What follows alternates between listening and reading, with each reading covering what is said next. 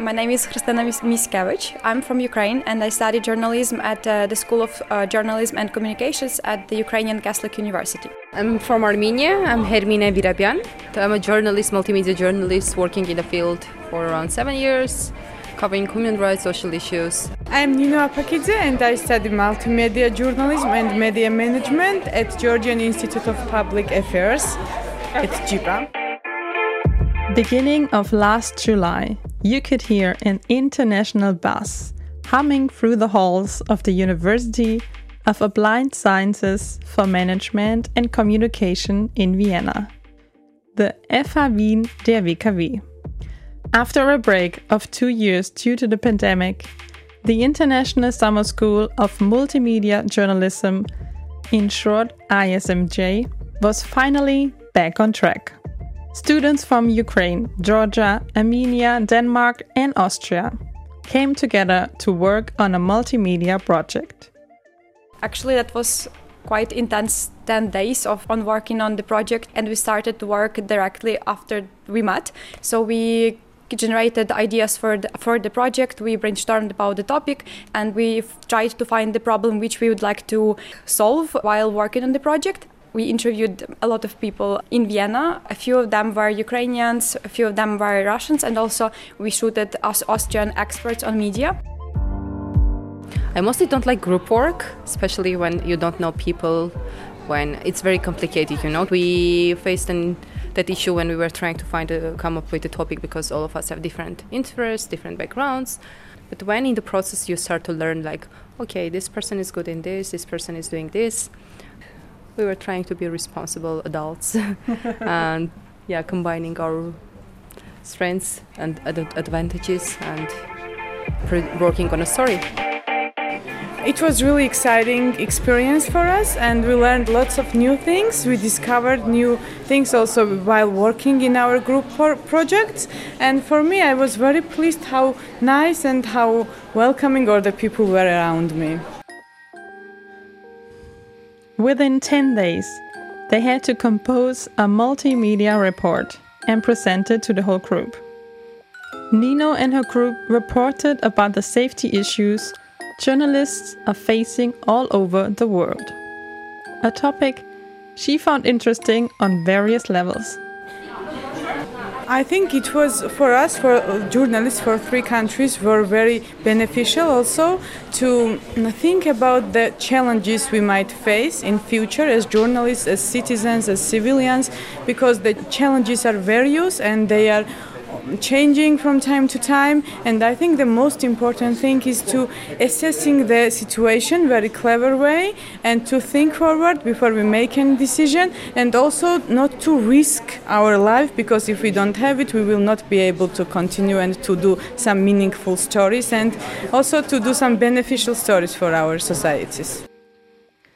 Learning about the possible danger that comes with the job i wanted to know if she was doubting her career choice.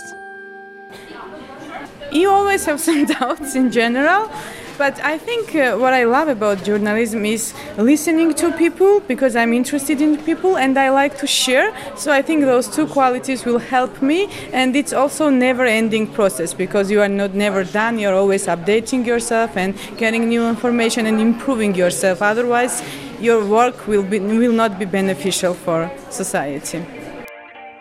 Hermine and her group were presenting the issue of digitalization of news, talking about how stories need to be tailor made to their audience.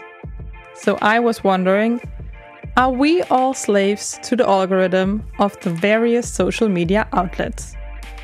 It was one of the main focuses that we got to the to this topic closer to understand if people consume quality journalism documentaries do they watch quality cinema in a way because journalists invest a lot of time and resources. They work on a project for months, but it's getting lost not because of even algorithms, but because people are not interested because it's a fast world and everything is changing very fast. I think we just should be flexible to the changes.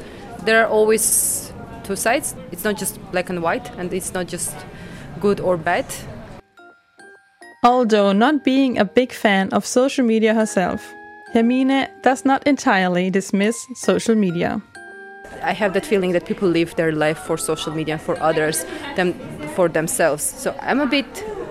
It's my personal experience and uh, opinion that I'm not a bit a big fan of it, but I still find that it sometimes can be relaxing or funny, especially when you are having very uh, tough days or you are not emotionally ready to, to be productive or just be a normal human being. You just want to watch some funny and stupid reels, and it's relaxing in a way.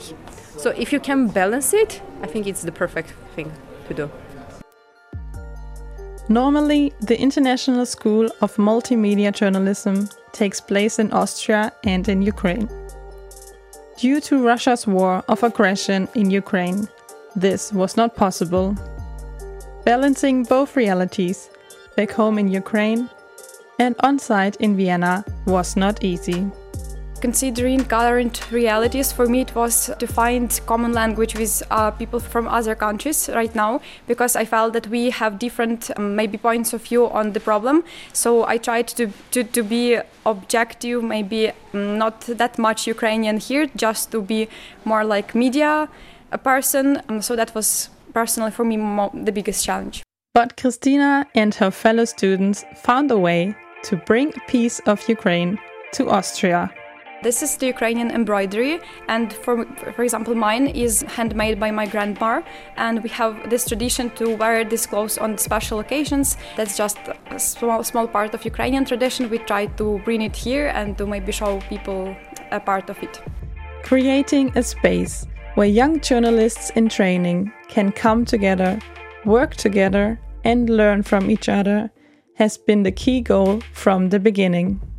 Co initiator Alexander Wenninger from Austria's Agency for Education and Internationalization tells me opening the program to students from Denmark and Georgia just shows how much potential and growth the International School of Multimedia Journalism has.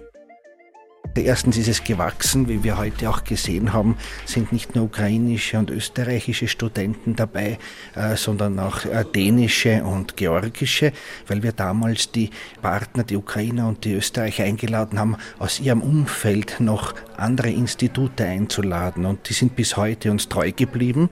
Also wir haben einen Ort der Begegnung geschaffen, der nicht so leicht ersetzbar ist. Listening to each presentation of the multimedia reports the students produced, it is clear that this program has been and always will be a good idea. Campus Leben, die Sendung der FH Wien der WKW. Jeden Mittwoch ab 11 Uhr. Infos unter radio-radieschen.at.